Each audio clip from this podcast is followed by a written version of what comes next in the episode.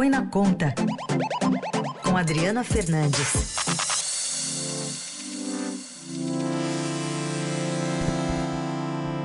Oi, Adri, bom dia. Bom dia, Carol. Bom dia, Raíssa. Bom dia.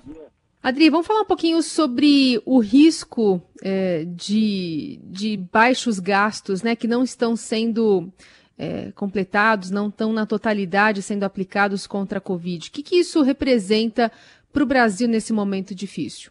É, Carol, é, todo mundo sabe que está baixa a execução desses gastos. O governo ele liberou até agora 509 bilhões de reais para uh, uma série de medidas é, da Covid, é, até agora de despesas pagas é, para todos esses programas, somam 286 bilhões de reais. O que acontece é que tem um movimento no Congresso e também partindo dentro do governo para que as sobras desses gastos sejam utilizados em obras públicas, fazendo aí um drible no teto de gastos, que é aquela regra constitucional que impede o aumento das despesas uh, acima da inflação de um ano para outro.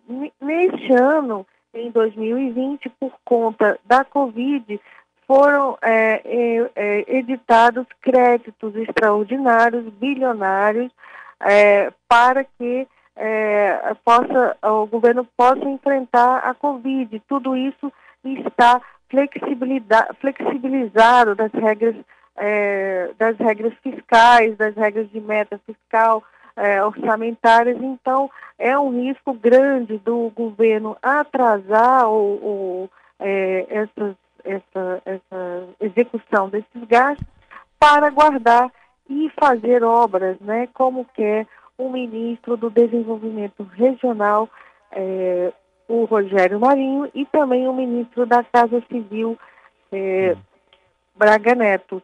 Então, esse debate cresceu porque é, eles, é, e, e, tem, e tem apoio no Congresso Nacional.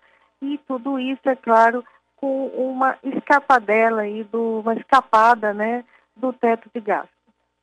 Mas, Adri, a gente já teve uma presidente que foi derrubada oficialmente né, por uma pedalada fiscal, né? É, não se corre esse risco ou o Centrão garante tudo? Eu sei que a questão é mais política agora, né? Eles tentaram é, primeiro, né, fazer essa, essa, esse, esse drible via uma consulta ao Tribunal de Contas da União para eh, ver se poderiam é, fazer essa, essa operação ou, ou, mesmo tirar o que eles queriam inicialmente era tirar é, no ano que vem os investimentos do, do limite do teto de gastos, né? É, pelo menos 35 bilhões de reais. Isso foi a primeira tentativa, né?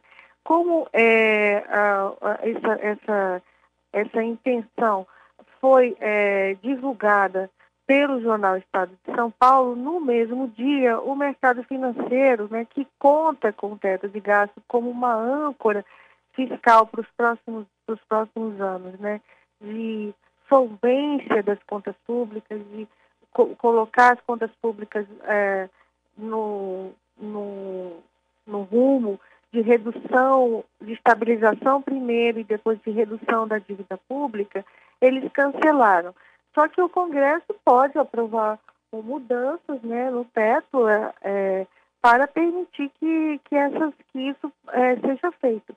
Só que ontem o Tribunal, o, o, o Ministério Público, junto ao, ao TCU, emiti, é, é, encaminhou uma representação pedindo aos ministros do tribunal que fiquem de olho, com lupa, porque na avaliação do procurador Lucas Furtado se trata, sim, de uma afronta é, à Constituição, à, à, à, regra do teto de gastos que está prevista na Constituição, é, Heisen.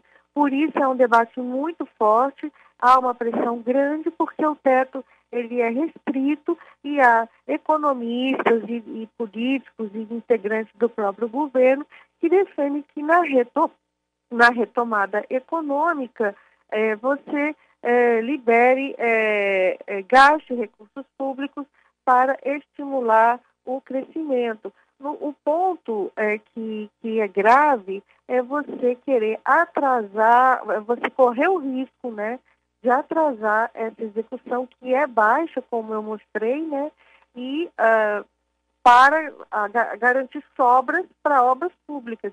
Isso, é, do meu ponto de vista, é o mais, é, é o mais agravante. É, e, e, é claro, você vê que os gastos, a execução é baixa, é, ainda é, não, é, não, não, não, não tem sido é, ágil, né? E isso é o presidente Bolsonaro é, é, começa a cada vez mais ser cobrado por isso. A gente vê aqui que as despesas que foram destinadas ao Ministério da Saúde, é, até agora de 50,9 é, bilhões de reais, é, o que efetivamente foi pago, que é o último estágio é, das despesas, né, foi tomaram apenas 21,89 bilhões de reais. É, é, você vê que a saúde, que é a primeira linha né, de combate, ah, não chega nem a 50% é, de execução.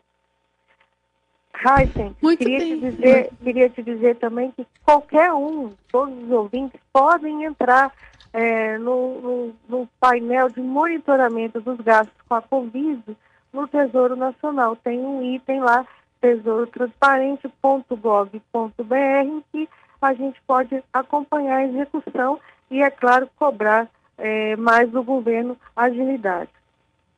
Boa, boa lembrança, porque é isso, né? Não precisa que alguém da imprensa, enfim, que uma matéria se, seja publicada para a pessoa ter acesso a essa informação. Está lá, dá para acompanhar e aí fazer a cobrança necessária pelo representante que você acha melhor aí para discutir esse assunto. Essa Adriana Fernandes conosco por aqui, volta na segunda. Obrigada, Adri. Bom fim de semana. Bom fim de semana para vocês.